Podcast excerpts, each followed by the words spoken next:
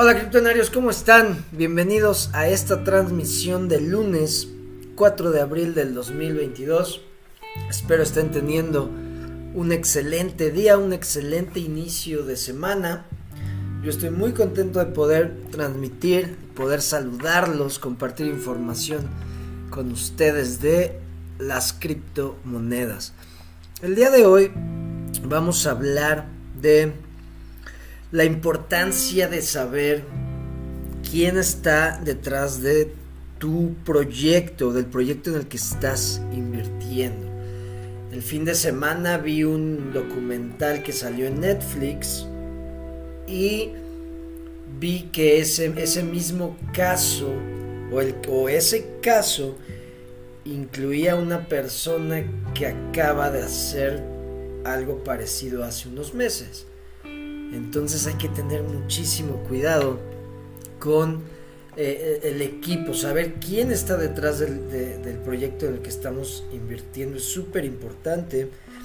También les voy a platicar un poco de historia financiera, muy importante, siempre hay que saber la historia. Les había comentado el viernes que eh, supe eh, por fin supe cómo eh, se crearon las burbujas, por qué se inventaron, eh, por qué se les dio ese término. Y al entender esto, te das cuenta que es un ciclo, es un ciclo. Todo lo que hemos vivido y todo lo que ha pasado financieramente se está repitiendo y repitiendo y repitiendo por eso es súper importante saber la historia para nosotros cambiar el patrón. Y tal vez no cambiamos el curso de ese ciclo, pero sí cambiamos la forma en que nosotros aprovechamos ese, ese ciclo. Que a menos que cambie el sistema, que yo creo que sí, se, se empieza a usar Bitcoin como estándar, creo que ese ciclo de burbujas y crisis podría eh, desaparecer, controlarse. Yo creo que desaparecer. Pero bueno, vamos, vamos a, aprender un poco de eso, historia financiera. Y de ahí viene también el definir qué somos inversionistas o especuladores. Es, es algo súper importante el saber distinguir entre un inversionista y un especulador. ¿Tú qué eres? ¿Especulador? ¿Eres inversionista? ¿Sabes que es un inversionista? Si te preguntan si eres inversionista y contestas que sí, y te preguntan, a ver, ¿qué, es un inversionista? ¿Sabes contestar exactamente qué es, qué es un inversionista? Hay que saber definir. El, el fin de semana también preguntaba un criptonario en, en el grupo de Telegram eh, que pues qué proyectos recomendábamos para empezar a, investigar desde cero, algún proyecto que esté apenas empezando. Y mi respuesta fue, primero define qué quieres ser, qué industria quieres investigar, cuál tiene potencial. Aquí ya es de, especializarte. Y claro, lo entendió y dijo, sí, es, tienes razón, es la, estamos en la era de la especialización. Hay tanta información que si tú te vuelves un filtro eh, confiable de toda esa información, te vuelves un filtro confiable de un tema, eso te, te da, pues te da autoridad, te da confianza, te da seguridad porque sabes mucho sobre un tema, no mucho sobre todos. Entonces hay que, hay que eh, empezar a, definir eso. ¿Qué soy? ¿A qué le quiero tirar cuando entre este ecosistema? ¿A ser un inversionista o a ser un especulador? Vamos a definir esas dos, eh, esos dos términos y les voy a platicar de una moneda estable que pues, dejó de ser estable y aquí es donde decimos, ¿qué pedo con las monedas estables? ¿Qué tal si pasa esto? Una moneda que se llama USDN que es moneda estable de neutrino. La verdad, no la conocía, pero vean lo que pasó. Vean cómo se cayó. Entonces, si tú estás confiado en un ecosistema, haciendo, eh, generando rendimientos con moneda estable y tú estás súper seguro porque es estable y te pasa esto, te pueden liquidar, puedes perder todo tu dinero. Porque aquí ya se comportó como una cripto normal, no como una moneda estable. Y es, es lo que me han preguntado muchos criptonarios, es algo que yo me he preguntado ¿Qué pedo con las monedas estables? ¿Qué pasa si el dólar pues eh, se cae? ¿Qué pasa si hay una falla? Hay muchísimo dinero en monedas estables, hay muchísimo eh, dinero generando rendimiento en moneda estable por la confianza de que pues, es estable. De hecho, con este caso de USDN, están diciendo que lo mismo le puede pasar a USDT, perdón, UST, que es la moneda que les he estado platicando de Terra, que quieren respaldar con Bitcoin, que sigo investigando, sigo investigando cómo funciona. Porque, ¿cómo puedes confiar en algo estable si puede pasar esto? Entonces, bueno, esos son los temas que vamos a tocar. Vamos a saludar, Wahubai, ¿cómo estás? Ricardo Padrón. Éxito igual, hermano, ¿qué recomiendo? Tengo dos cuentas de KLB y de TRX y Clever. Eh, pues sí, o sea, si, si quieres tener todo controlado, claro que es mejor tener una cuenta. Sugerencia, lleven control de compras de alimentos y vamos viendo el incremento diario. Uf, eso, eso yo lo estoy viendo. Yo aproximadamente cada 15 días hago compras se ve, o sea, la can cómo están subiendo las cosas es algo impresionante. Sí se está viendo cómo están subiendo las cosas. Las horas supuestamente lo conocemos, las dos. Humberto Olvera, ¿les parece ahorita buen momento para comprar Clever? Claro que sí. Gonzaga, ¿cómo estás? ¿Cambio de horario? Sí. Sí, eso no, eso no les avisé el viernes. Pero el día de ayer se adelantó el reloj una hora en México. Entonces, pues sí, cambió, cambió esto. se me olvidó avisarles. Bueno, venga, criptonarios, vamos a ver la importancia de saber quién está detrás del proyecto en el que estoy invirtiendo. Eh, yo hace unos un par de meses, creo, unos tres meses, no recuerdo exactamente, les comenté de una estafa de un proyecto DeFi que se llama, se llamaba Time, que era Wonderland y su moneda Time. Empezó a tener muchísima atracción, muchísima. Esta, salió con el boom de las DeFi 2.0, dando un rendimiento impresionante de, no sé, 70 mil por ciento anual, una cosa así. Ya ven cuando salió, aquí de hecho sale OM, ¿se acuerdan de OM? Que fue la primera plataforma que propuso una tesorería para poder respaldar las, las, pools de liquidez de las plataformas DeFi. Esto es DeFi 2.0. A partir de que salió OM, empezaron a salir un chingo de plataformas. Salió esta de Magic Internet Money, que se las enseñé, que se llama Abra, Abra Cadabra, una cosa así. Y salió Wonderland, que si me voy al... ¿Dónde está? Página. Aquí está. Es esta. Bueno, eh, en TikTok, en redes sociales, cuando salió, todos, bueno, muchos, muchísimos entraron y decían que eran unos genios por la cantidad de dinero que estaban eh, generando y pues el proyecto prometía, ¿verdad? Pero, pero, pero, pero, recuerden, yo les he dicho, siempre que se van a meter a una, eh, eh, a una inversión, que van a comprar una moneda, investiguen. Yo les he enseñado los pasos. Yo me voy a CoinGecko, que está aquí, CoinGecko, me voy a la página oficial y empiezo a investigar varias cosas. Como saben, empiezo a buscar el Twitter oficial del proyecto, veo si los creadores tienen Twitter.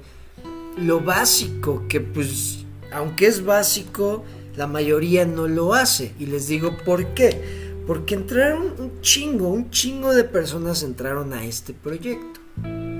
Y era sabido que dos cabrones estaban detrás de este proyecto. Uno de ellos era este güey, Michael Patrin, ¿ok? Yo por eso supe de él, por este, esta estafa que hubo. Wonderland DAO tenía un TBL que significa Total Value Locked, que es la cantidad de, dinero que está eh, bloqueada, la cantidad que tiene el protocolo, la cantidad que la gente le confía al protocolo. Tenía una cantidad de mil millones de dólares y el que tenía el control de todo ese dinero era esta persona. Y claro, hubo un desmadre, empezó a, moverse el dinero a otras cuentas, todo un desmadre y falló, ¿ok? Esto se cayó, un chingo de gente perdió dinero, valió madres. Pero ¿Por qué les estoy diciendo esto? Este cabrón viene o venía de hacer una estafa en 2019 un exchange llamado Cuadriga CX. ¿Ok? Un exchange que se chingó como 190 millones de dólares. Era un exchange que todo Canadá confiaba en él. Este era el CEO, el CEO de ese, de ese exchange. De hecho, el, el, documental en Netflix se llama Trust No One, no confíes en nadie. Y es que esta persona, el director, en 2019 se murió, dicen que había fingido su muerte, después dicen que sí se murió. Ahí queda como algo medio inconcluso. Pero decían que cuando se murió él era el único que tenía las llaves a las bóvedas de las criptomonedas. Y pues se hace toda una investigación. Y ya cuando empiezan a investigar todo el desmadre, se dan cuenta que este cabrón se movía con este güey. Y que este cabrón y este güey, espérenme, ¿dónde está? ¿Dónde está? ¿Dónde está? Y este güey, desde hace años, desde 2005, 2006, una cosa así, están estafando gente. Entonces hay que saber, hay que investigar, hay que buscar. Este cabrón cuando lo investigaron bien, salió que desde los 13, 14 años ya estaba estafando gente. Junto con este cabrón. Los güeyes salían en Reddit con otros, eh, con, con unos sobrenombres y empezaban a hacer un chingo de, de estafas y eran conocidos porque enseñaban cómo estafar y, es, y estafaban gente ahí. Y eh, eh, es muy famoso que descubrieron que este cabrón, este cabrón, se hacía llamar por... tenía un sobrenombre, Spectre o una mamada así. Y justo dos semanas antes de que saliera el exchange Cuadriga CX, este cabrón en, en Reddit estaba buscando a un programador dos semanas después de que se sale ese, ese comentario o ese post en Reddit, sale Cuadrigas X. Y pasa todo este desmadre y cuando investigan, bueno, estaba este cabrón, ¿va? Eso fue en 2019. Este año, a principios de este año, pasa este desmadre. ¿Y quién está detrás de este desmadre? Este mismo cabrón. Entonces dices, güey, ¿qué pedo? ¿Cómo lo puede hacer tantas veces? Y eso es porque la gente no investiga. La gente no, nada más dice, ah, no mames, esto está de huevos. Están diciendo que van a, a, hacer una tesorería de esto y me van a pagar tanto. Sí, güey, entra. Me vale madres. Y esto, esto que pasa, es porque la gente, la mayoría de la gente tiene la mentalidad y entra a este ecosistema de las criptomonedas con la mentalidad de hacerme rico rápido. Es eso, hacerme rico rápido, me vale madres, hacerme rico rápido. Entonces quieren tirarle su dinero a lo que sea, sin importar quién esté detrás, no le ponen el tiempo necesario para investigarlo, para saber si realmente esto hace sentido.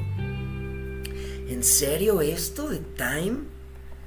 Vean, dice, ¿cómo funciona? Wonderland es una comunidad de individuos con la misma mentalidad que eh, eh, tienen una tesorería diversificada eh, mediante una estructura de gobernancia. O sea, dices, ok, va. Pero siempre, como les digo, siempre hay que buscar y hay que ver las cosas objetivamente. No te dejes llevar por el momento y por esa manía, porque estas cosas salieron cuando estaba la manía, el año pasado. Cuando salió fue creo que a mediados del año pasado y de ahí empezaron a salir estas plataformas. Y la gente empieza a aventar su dinero y no investiga. Y eso lo saben estos cabrones que estafan. Dicen, güey, yo les he dicho un chingo de veces. Cualquiera puede hacer una moneda, cualquiera puede hacer una página bonita, cualquiera puede poner un contador que diga, güey, tenemos tanto, y tú digas, ah, sí, no mames, cualquiera te puede hacer esto y decir, güey, vamos a cambiar al mundo. Por eso tienes que volverte muy, muy, muy, eh, pues especialista en saber dónde poner tu dinero. Y todo esto de lo que estoy hablando es porque justo cuando aprendí, ya ven que estoy leyendo el libro de un, paseo al azar por Wall Street o a random walk in Wall Street, eh, pues al saber de la historia financiera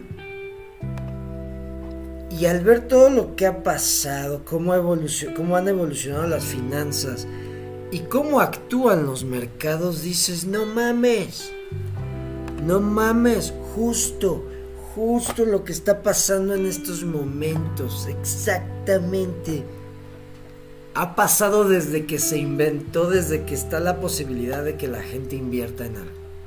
O sea, estamos hablando del siglo XVIII. Desde el siglo XVIII, la gente está buscando dónde aventar su dinero para hacerse rica, rápido, sin esfuerzo, sin investigar. Desde el siglo XVIII dices, güey, no mames, siempre ha pasado eso. Este es el libro que estoy leyendo y es lo que les voy a compartir. Aquí dice, aquí explica por qué se le dio el término de burbujas y cuándo se inventaron. Y es justo, conecta con esto que les estoy diciendo, de investiguen quién está detrás, porque luego alguien inventa esto y ni saben quién está detrás y ya le avientan dinero. Porque dices, güey, va a subir, todo va a subir. El todo va a subir es cuando estás en una manía. Y bueno, en el libro, ahí les va, aquí lo tengo subrayado. Todo empieza desde que en, Holanda, en el siglo XVII, con, la compañía de las de, de, West India Company, que era esta compañía de barcos que iba a las Indias y movía especias y todo este desmadre, pues empezaron, necesitaban dinero. Y de ahí se inventaron las primeras acciones. ¿Ok? Y de ahí pues, los que compraron estas acciones decían, güey, yo quiero vender esto. Y yo sé que hay gente que me lo puede comprar. Entonces se inventó el mercado de acciones, un mercado donde tú pudieras vender estos bonos o estas acciones de la empresa. Y empezó esto, pa, de ahí se, se creó la el primer mercado de acciones del mundo, va en Holanda.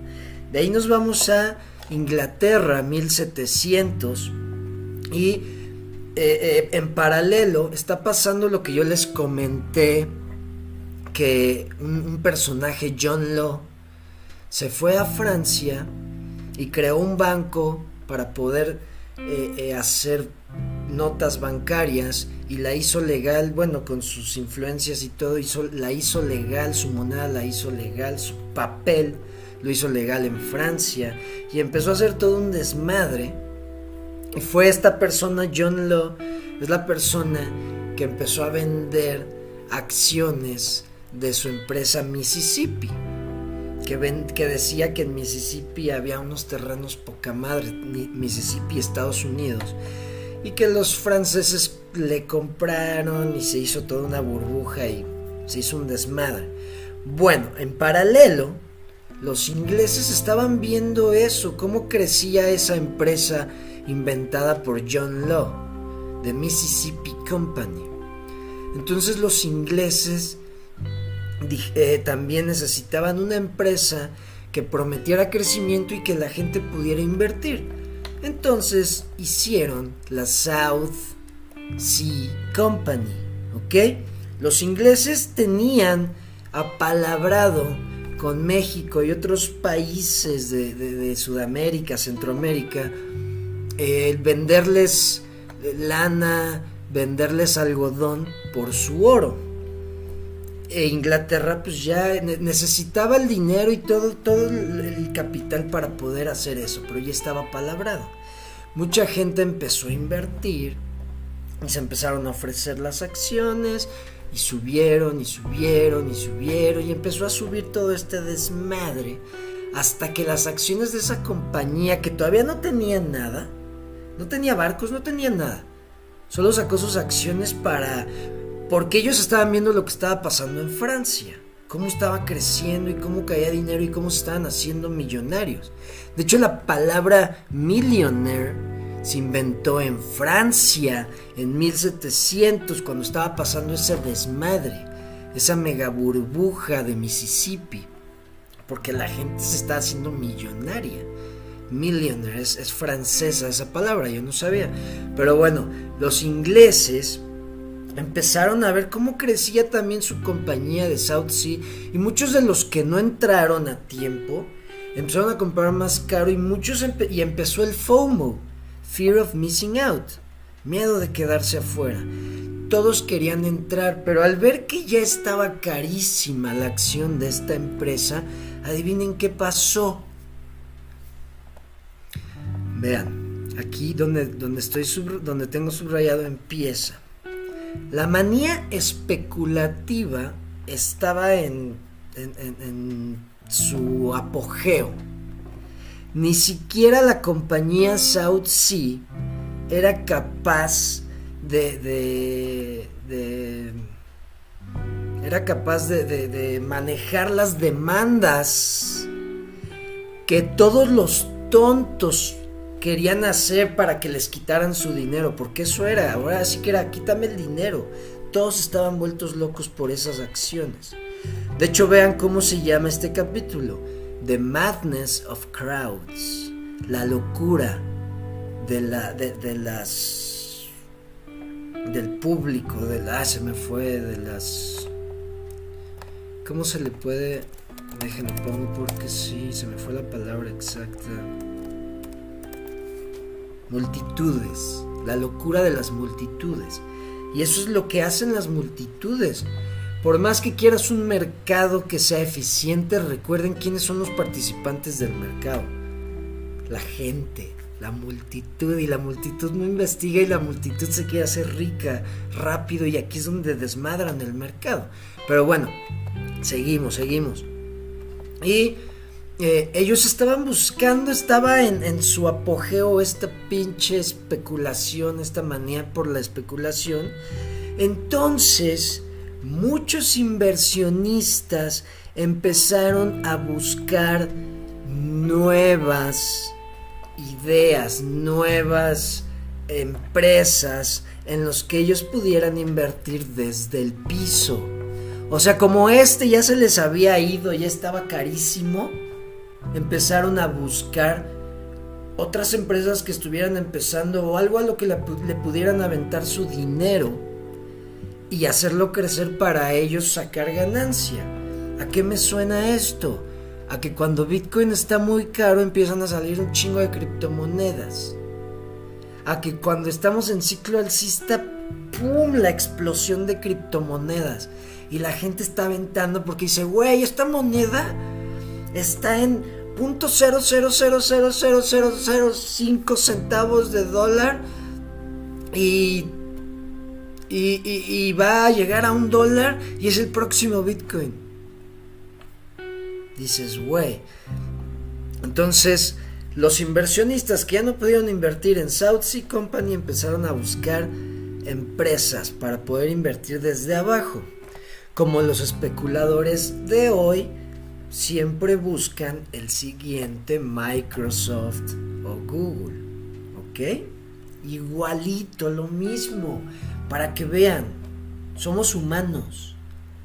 Los humanos somos de, hábitos, de patrones. Entonces, el mercado funciona por los humanos.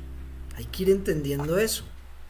Y bueno, eh, eh, eh, y vean lo que pasó. Ya cuando empezaron a buscar el siguiente, la siguiente empresa que les diera ganancias, como South Sea Company, como había un chingo de inversionistas que decían, güey, ¿dónde, ¿dónde puedo meter mi dinero? Empezaron a salir propuestas de cabrones, cabrones, cualquier güey que decía, hey, yo tengo una empresa nueva yo tengo una empresa que va a hacer esto y que va a ir a tal lugar y va a traer esto. Y todos decían, sí, pum, sí, güey, sí, yo le entro. Entonces empezaron a ver los fraudes. Vean, dice, eh, hubo cerca de 100 proyectos diferentes, cada uno más extravagante y que era deceptive, ya lo había traducido y, engañoso. Cada uno más extravagante y, y engañoso que el otro. Pero cada uno ofrecía la esperanza de ganancias inmensas. ¿No les suena lo mismo a lo que vivimos el año pasado? A lo que se vivió en el 2000, a lo que se vivió en se ha vivido en todas las burbujas.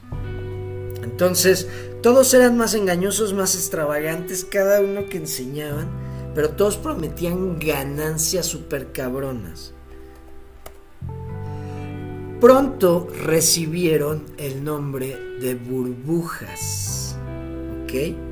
Estos proyectos que empezaron a salir en esta manía de 1700 en Inglaterra les llamaron burbujas. Eh, dice, es un nombre apropiado porque empezaron a explotar rápido. Dentro de una... Ah, empezaron, empezaron a, a, salir rápido estas burbujas. Empezaron a hacerse un chingo de burbujas. Y dicen, en una semana, más o menos en una semana, el público parecía que compraba lo que fuera nuevas compañías buscando financiamiento durante este periodo eh, eran organizadas para were organized for such eran organizadas para propósitos como la construcción de ah no sé cómo traducir esto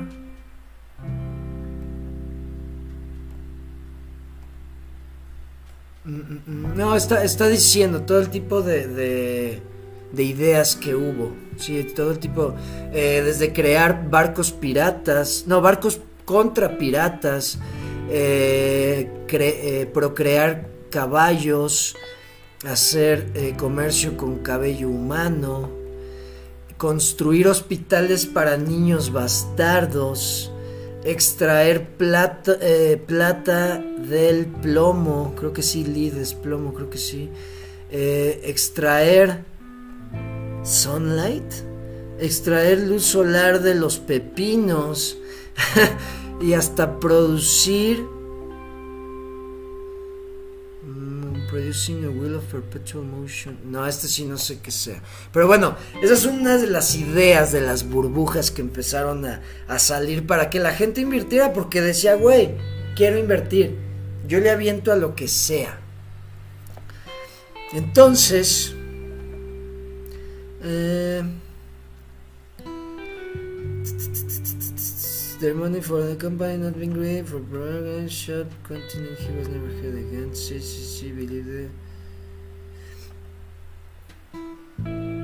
Ok, entonces vean lo que pasó, salieron todas estas burbujas y cuando se, se, empezaron a vender las acciones de estas burbujas, la gente invirtió, los inversionistas que recibieron, perdón, los creadores que recibieron el dinero de los inversionistas desaparecieron creando el término de The Greater Fool, o sea, como el más tonto. Eres el más tonto porque eres el último que se queda con la acción. Y muchos pensaban, el Greater Fool es el que piensa y que vive con la esperanza que lo que compró algún día va a subir de precio para él venderlo y ya no tiene nada, como muchas criptos que muchos han comprado desde 2017, 2018 y las siguen teniendo y siguen con esa esperanza de que van a subir de precio, pero no tienen ningún fundamento. Entonces, bueno, las burbujas así se crearon. Fue porque la gente decía yo quiero invertir, quiero hacerme rico como estos cabrones se están haciendo ricos. ¿Y qué pasa cuando hay una demanda? Siempre va a haber una oferta. Siempre alguien va a buscar tener esa oferta para el mercado. Siempre, siempre, siempre. Y si la gente está invirtiendo en pendejadas, pues güey, vamos a ofrecerle pendejadas, pues es más fácil. Y nos dan su dinero y nos vamos. Entonces, entender que desde 1700 pasa esto y estamos en 2022 y sigue, sigue actuando igual el mercado. Sigue actuando, siguen actuando igual las multitudes. Entonces no hemos aprendido. Y ahí les va. Desde, yo no sabía, en, en 1960, de, de, finales 50, principios 60, se vino el Tronics Boom. Y aquí seguimos aprendiendo y seguimos entendiendo. Déjenme, voy acá. Tatu Traveler, ¿cómo estás? Elder, Gama. Ah, se adelantó, es que adelanté una hora. México adelantó, por eso estuvo antes. Eh, les estaba diciendo, eh, eh, finales de los 50, principios de los 60, el Tronics Boom. Todo, todo lo que tuviera Electronics en su nombre, uff todos le invertían, todos le metían dinero, no importaba qué era. Si era una eh, empresa de comida y decía Food Electronics, podía, eh, eh, Wall Street lo quería hacer ya empresa pública y, y lo metía a su portafolio y prometía que iba a crecer muchísimo. Luego, en los que fue en los 70s, no, 80s, perdón, en los 80s, se vino el boom biotech, biotecnología. Todo lo que tuviera eh, gen de, de, genética, todo lo que tuviera robotics en su nombre, uff, todos querían entrarle, todos querían comprar. Y compran empresas que no saben ni cómo manejar la tecnología que en ese momento está teniendo el boom. Por ejemplo, en este de, el de los, del Tronics Boom, una empresa que sal, dos empresas que salieron muy cabrón fueron IBM y Texas Instruments.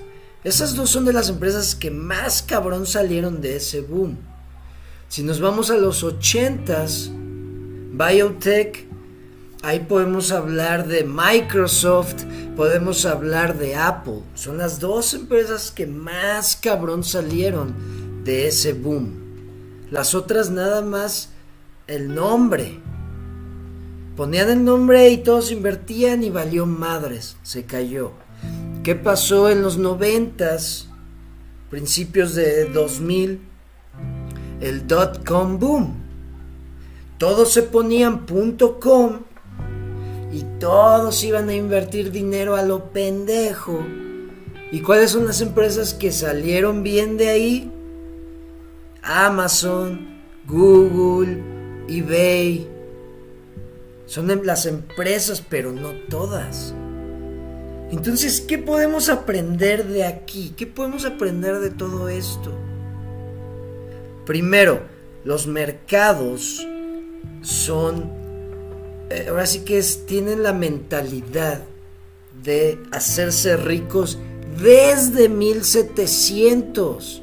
No es porque las criptos y esto, no. Siempre ha pasado lo mismo. Cualquier escenario donde pongan que, ah, es que en las criptomonedas pasa esto, ha pasado en todos, todos los mercados de la historia de la humanidad. Que se cayó eh, eh, Bitcoin 90%, ha habido crisis donde las acciones se caen 90%, entonces no te pueden decir que las criptomonedas son muy volátiles. Todo lo que está pasando en el mercado cripto ha pasado en la historia de los mercados, en la historia de las finanzas. Y hay que entender que siempre hay este boom de la tecnología. Tronics boom, biotech boom, dot-com boom, blockchain boom o crypto boom, como lo quieran ver. Y hay que entender que cuando vienen esos booms, la gente es, es aventar dinero con los ojos cerrados a lo que sea. Y es lo que les he dicho, el ruido. El ruido que nos distrae de todo esto. Si nosotros somos lo suficientemente inteligentes para saber distinguir entre lo que son burbujas y las empresas que tienen los fundamentos para salir de este boom, ahí es donde ganamos. ¿Ok? Entonces eso es lo que, lo que quiero que se den cuenta. Los mercados son, o el mercado es emocional. No podemos confiar tanto en, un, en una herramienta, en un análisis técnico. Aquí sí yo creo más en la teoría de George Soros, de, de, de que es un ciclo. Porque el mercado al, tener una acción, el público que es el mercado actúa de una forma y mueve el precio del mercado y como se movió el precio, el mercado que es la gente actúa de otra forma y hace que se mueva. Entonces es un ciclo interminable en donde el mercado siempre está reaccionando por su ignorancia la mayoría de los participantes del mercado son ignorantes de dónde están invirtiendo, de qué es lo que hacen, de entender en qué están invirtiendo. Entonces por eso el mercado es ineficiente. Eso es lo que yo creo. Y pues bueno, a mí me, me encanta entender todo esto porque la verdad me hace ver más claro lo que se está construyendo, lo que se está intentando y lo que puede pasar. Me da más claridad el saber lo que ha pasado, cómo se ha actuado y lo que puede pasar. Entonces, bueno, espero les haya gustado esa historia financiera para que sepan cuándo se creó, cómo se crearon las burbujas, por qué, y para que vean, desde el siglo XVIII la gente está dispuesta a aventar su dinero. De hecho, desde antes, desde el siglo XVII en, Holanda, con la primer burbuja, que fue la burbuja de los tulipanes. Pero ese es otro tema. Eso se los voy a platicar, no sé si esta semana, porque también ya entendí por fin que es una opción. Ya ven que en las plataformas de trading te dice, haz trading de futuros o haz trading de opciones. Ya les expliqué que son futuros. Yo ya entendí que, son, que es un futuro. Ahora, e, e, este fin de semana entendí que es una opción. Y se inventaron las opciones cuando fue eh, la burbuja de los tulipanes. En 1634, más o menos, sí, por ahí. Cuando estaba ese mercado de los tulipanes, se inventaron las opciones. También es un instrumento muy interesante, ya se los explicaré pero bueno, vean todo lo que... esto nunca nos lo enseñan. Y gracias a dos libros, uff, sé muchísimo más que un chingo de cabrones que, se, que dicen ser inversionistas y economistas y... Solo por leer dos libros de la historia financiera. Bueno, criptonarios, cambio de tema. Eh, eh, eh. Espero les haya gustado esto. Y vamos a... Elder, ¿cómo estás? Gracias, Gama. Edwin. Sí, Edwin, estoy de lunes a viernes. Listo para, para transmitir y compartir, aunque sea una hora. Casi siempre es una hora de información cripto. Compartir un rato, platicar un rato de este tema y descubrir cosas, aprender cosas, que es lo más importante. Bueno, y pues seguimos en el tema de finanzas, de todo esto, y eh, la importancia de definir qué somos, inversionistas o especuladores. Eso es súper, súper, súper importante. Y también saber distinguirlas. Una qué significa y la otra qué significa.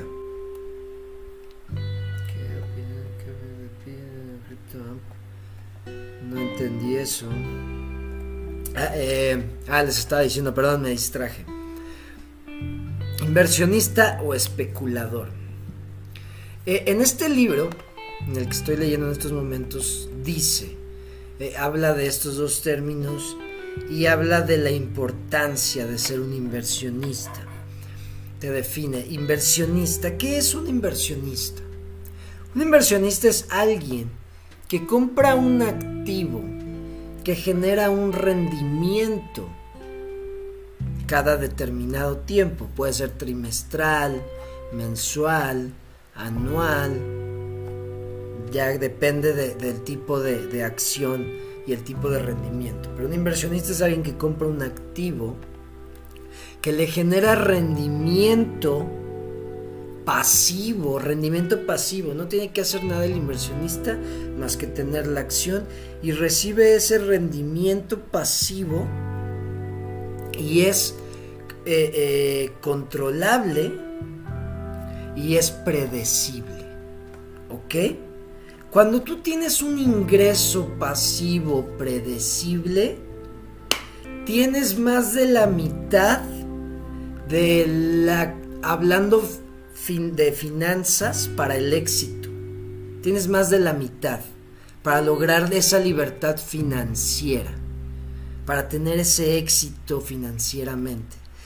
Porque está, está comprobado estadísticamente que una persona que tiene un ingreso fijo, predecible, prospera más que alguien que pues no sabe qué día le va a caer y pues ya se endeudó, entonces no puede hacer planes. Pero claro, la mayoría de las personas que trabajan tienen un ingreso fijo predecible, pero gastan más de lo que ganan y tienen que usar su tiempo y su esfuerzo para generar ese ingreso predecible. Y dependen de eso. Si, si ese ingreso falla, si ese negocio, si ese lugar falla, ellos pierden su ingreso. Pero si tú tienes un ingreso pasivo, donde si tú estás dormido, estás generando, no necesitas cambiar tu tiempo para generar ese ingreso, eso es un inversionista. Si tú estás teniendo eso, estás muy cerca de la libertad financiera. ¿Ok? Y eso es un inversionista a largo plazo. Compra activos que le están generando rendimientos. Un ejemplo, el más famoso de la historia, Warren Buffett. Warren Buffett está invirtiendo, si no me equivoco, desde los años 40, si no me equivoco. Desde los años 40 se está invirtiendo y él se hace de los más ricos del mundo hasta los años 90, 80, 90. O sea, sí pasaron muchos años hasta que ¡pum! Ese interés compuesto y esos rendimientos que él fue juntando y, y apilando y que le generaban interés compuesto empezaron esa bola de nieve y se volvieron exponenciales, pero llevó un tiempo, una paciencia, es a largo plazo, ¿ok? Eso es un inversionista. Un especulador, perdón, es alguien que compra un activo con la esperanza de que haya otra persona dispuesta a pagar más por ese activo. Ese es un especulador tienes la esperanza de que en un futuro pase algo. Ah, y aparte a corto plazo, porque los especuladores no están cinco años con, una, con un activo, esperando a que alguien pague más, no. Los especuladores es a corto plazo, máximo tres meses, yo creo. Y aquí un ejemplo es los traders. Por ejemplo, la apuesta que yo estoy haciendo en estos momentos en KuCoin, eso es especular. Yo estoy especulando porque compré un activo a un precio que con mi investigación, mi corazonada, mi sentido común, espero que en un futuro no muy lejano va a haber personas dispuestas a pagar más por ese activo. Estoy especulando. ¿Ok? Pero es más el riesgo. Porque no puede, el futuro, todo puede pasar. Y estás dependiendo de algo que no puedes saber, que es el futuro. Entonces, eso es un especulador. Y el especulador, la mayoría de veces, si no es que siempre tiene la mentalidad de hacerse rico rápido. Entonces, ya ven que yo siempre les he dicho, yo soy inversionista a largo plazo.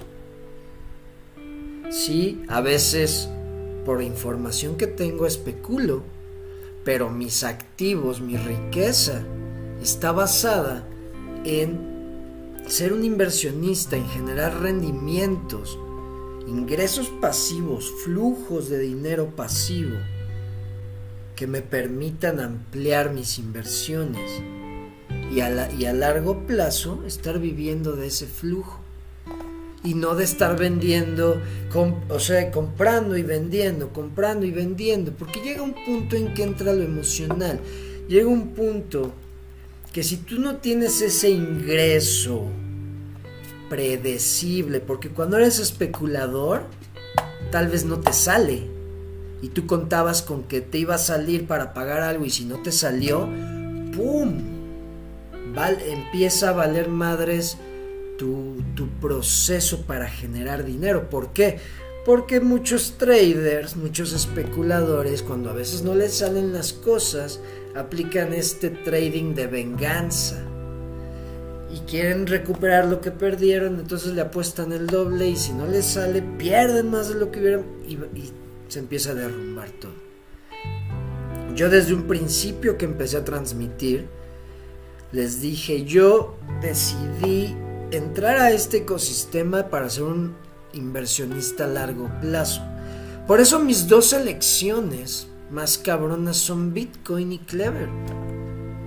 Es como yo si hubiera estado en, en, en, la época de, del Internet, uf, haber hecho mi investigación muy cabrona, uf, hubiera sido muy cabrón si hubiera escogido Amazon. Pero así, imagínense, decir yo tengo Amazon y Google. Imagínense un cabrón que sí hizo eso. Es tener tus dos, tres decisiones, pero no quieras tener 20 monedas y quererte hacer millonario. No, es muy difícil. Entonces, investiga bien quién está detrás del equipo, quiénes son los creadores, cuáles son sus redes sociales, no tienen un pasado turbio ninguno de los que están involucrados, eh, cuáles son sus visiones, cuáles son sus... Todo, todo, todo. Y dices, güey, yo voy por esto y por esto. Vámonos. Fácil. No es muy difícil. Y entre más entendemos la historia, más entendemos nuestros proyectos, más entendemos todo, vamos, eh, eh, vamos mejorando y nos vamos haciendo, nos vamos haciendo mejores y vamos viendo los frutos de nuestras decisiones. ¿Ok? Entonces, pues decidan. Ah, les decía, ya, ya me acordé, les decía que yo decidí, porque leí, me, me, fui, me, fui del tema que estaba diciendo, que yo decidí ser inversionista a largo plazo, porque leí un libro que se llama Dinero, eh, vuélvete maestro del juego. Y, es una, este, la persona que escribe el libro entrevista a muchos millonarios, uno de ellos es un trader y dice, güey, le pregunta, si hubieras comprado y hecho hold de las acciones que compraste, ¿tendrías más dinero? Y dijo, sí, tendría tres o cinco veces más dinero del que tengo en estos momentos. Yo cuando escuché eso dije, güey, está comprobado, comprobado que el que hace hold, que el que tiene paciencia, gana al final, tiene más. Warren Buffett, véanlo. Al principio no tenía casi nada y casi no, no generaba y de repente ¡fum!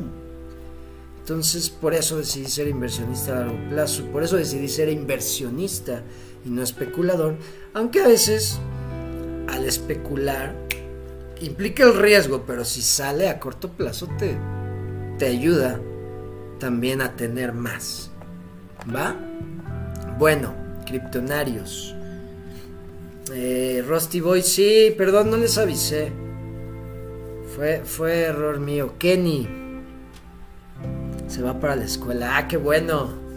Sebastián, saludos.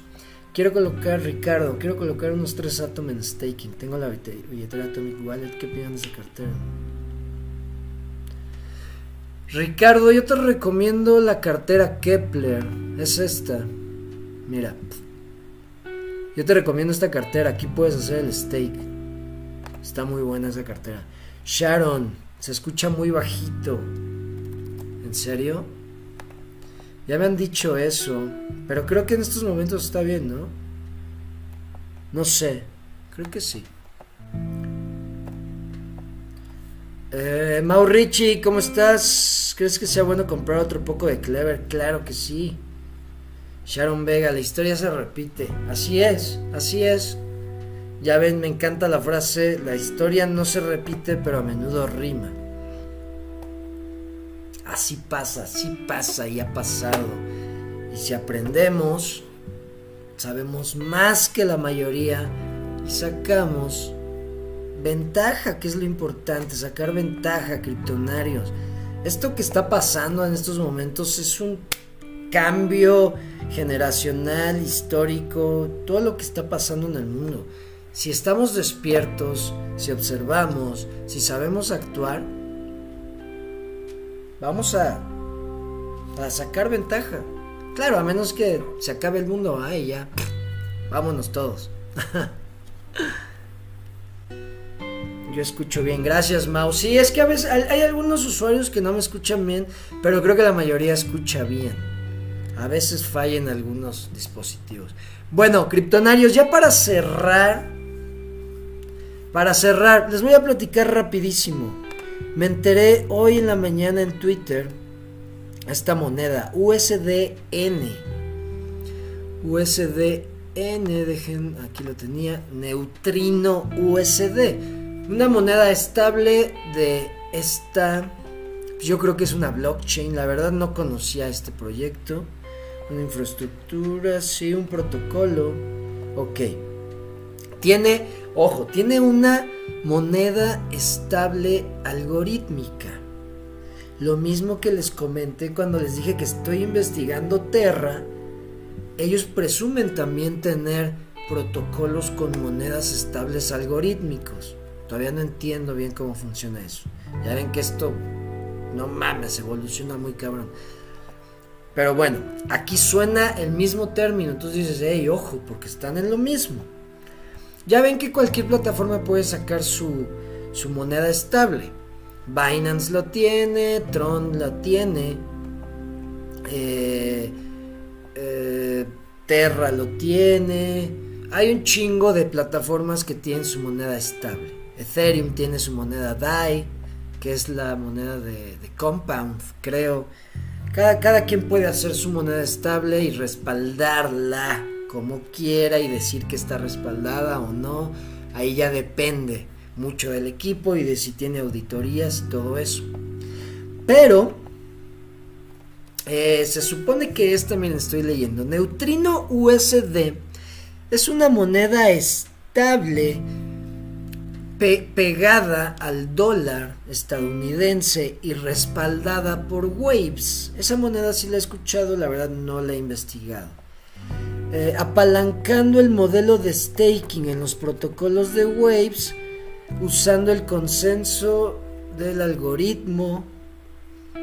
Los rendimientos de USDN tienen una recompensa sostenible de 15% anual. Ya ven que la moneda de Terra da 20% anual, moneda estable. Es por eso que dicen, güey, eso no es...